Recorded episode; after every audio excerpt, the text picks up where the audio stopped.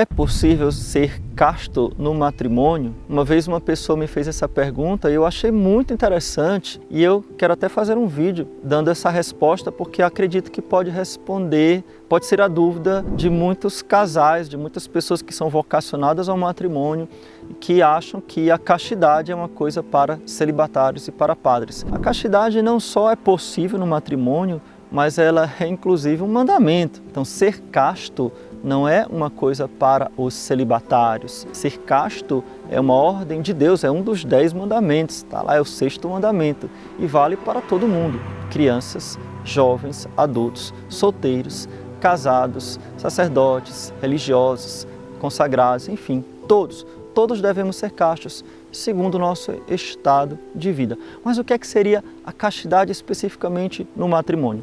Veja, a castidade é o bom uso do nosso corpo, segundo a reta razão, segundo a vontade de Deus, segundo aquilo que Deus criou. Então Deus criou o nosso corpo, Deus nos deu também anexo algumas funções da nossa vida humana, Deus anexou um prazer. Por exemplo, o prazer de comer. Se Deus não tivesse colocado na comida o prazer, a gente morreria de fome, né? Porque a gente precisa desse estímulo para podermos é, nos alimentar e assim preservar a nossa própria vida. E também para que a gente se multiplicasse, para que a gente é, propagasse a espécie humana, Deus anexou um prazer também no ato reprodutivo. Talvez essa dúvida seja porque a gente acha que o prazer é pecado, mas o prazer dentro da função de, que Deus colocou não é pecado. Seria pecado, por exemplo, eu ter o prazer de comer sem fome, porque eu estou saindo da função da alimentação, que é matar a minha fome, fortalecer o meu corpo. E, e como é o nome disso que a gente dá? Um prazer fora da função que está anexa a ele, no caso da comida, gula, entendeu? Então, a gula nada mais é do que a pessoa querer apenas o prazer da comida e não a, a função que a comida traz para a gente, que é nos saciar, nos alimentar. O escrupuloso, no entanto, ele acha que se sentiu prazer, se comeu só por prazer e ele já pecou. Não, a gente está comendo e sentindo prazer ao mesmo tempo. Que coisa boa que Deus colocou gosto no nosso paladar e gosto na comida. Que maravilha, tá bom? Então, no matrimônio, se o casal dentro do seu ato conjugal ali nas suas quatro paredes, né, dentro da sua intimidade, ele realiza tudo segundo a vontade de Deus, segundo é, a natureza e não fora da natureza, mas dentro da natureza, das funções biológicas reprodutivas normais, não existe algum pecado nem contra a castidade, nem nenhum pecado nisso. Isso está dentro da natureza, de como Deus fez. O que seria o pecado contra a castidade no matrimônio? Vamos lá?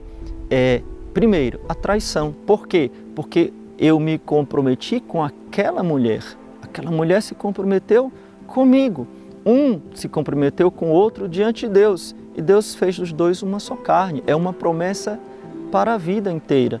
Então a traição é um pecado gravíssimo contra a castidade. Seria um pecado também contra a castidade, não a traição física, mas tudo aquilo que leva à traição. Então, os flertes, né, os charmes e outras coisas que levam à traição são pecados graves contra a castidade. Seria pecado grave também contra a castidade é, eu ir atrás, atrás do prazer fora do ato conjugal. Então, prazer solitário, a pornografia ou outros tipos de prazer é, sensual fora do ato conjugal, do sagrado ato conjugal do matrimônio.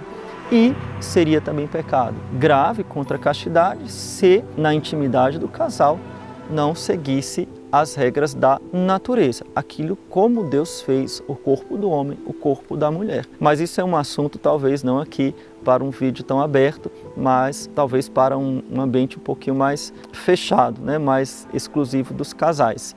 Mas eu queria saber se ficou claro para você. É possível ser caixa no matrimônio? Não só é possível, mas como é um mandamento da lei de Deus, necessário. Aliás, a única coisa que vai fazer vocês serem felizes é serem caixas dentro do matrimônio, fazendo a vontade de Deus. Castidade é para todos. E é justamente nesta pureza da família que se formam crianças puras, jovens puros, jovens santos, que a gente vai crescendo na pureza, um ambiente de pureza, e aqui a gente poderia falar muito sobre isso, né? A família tem que ter um ambiente de pureza, a sua casa, os programas que você assiste, aquilo que passa na internet, né? aquilo que se fala na mesa, aquilo que se escuta nas músicas, a sua casa tem que ter um ambiente de pureza, um ambiente de castidade. Não adianta você, ah não, eu, eu sou caixa, não, não cometo traição. Não comete traição, mas fica escutando funk, sei lá, coisas imorais, você assiste novelas indecentes, você, enfim, faça do seu lar um ambiente de castidade. Castidade é necessária, a castidade é possível de se viver e é absolutamente urgente que a gente comece uma cultura da pureza nas nossas famílias. O que é que você acha deste assunto? Vou querer muito saber a sua opinião. E se esse vídeo lhe ajudou, me ajude a evangelizar, transmitindo, compartilhando com outras pessoas e, é claro, se inscrevendo aqui no nosso canal. Deus te abençoe, a Virgem Maria te cubra com seu manto.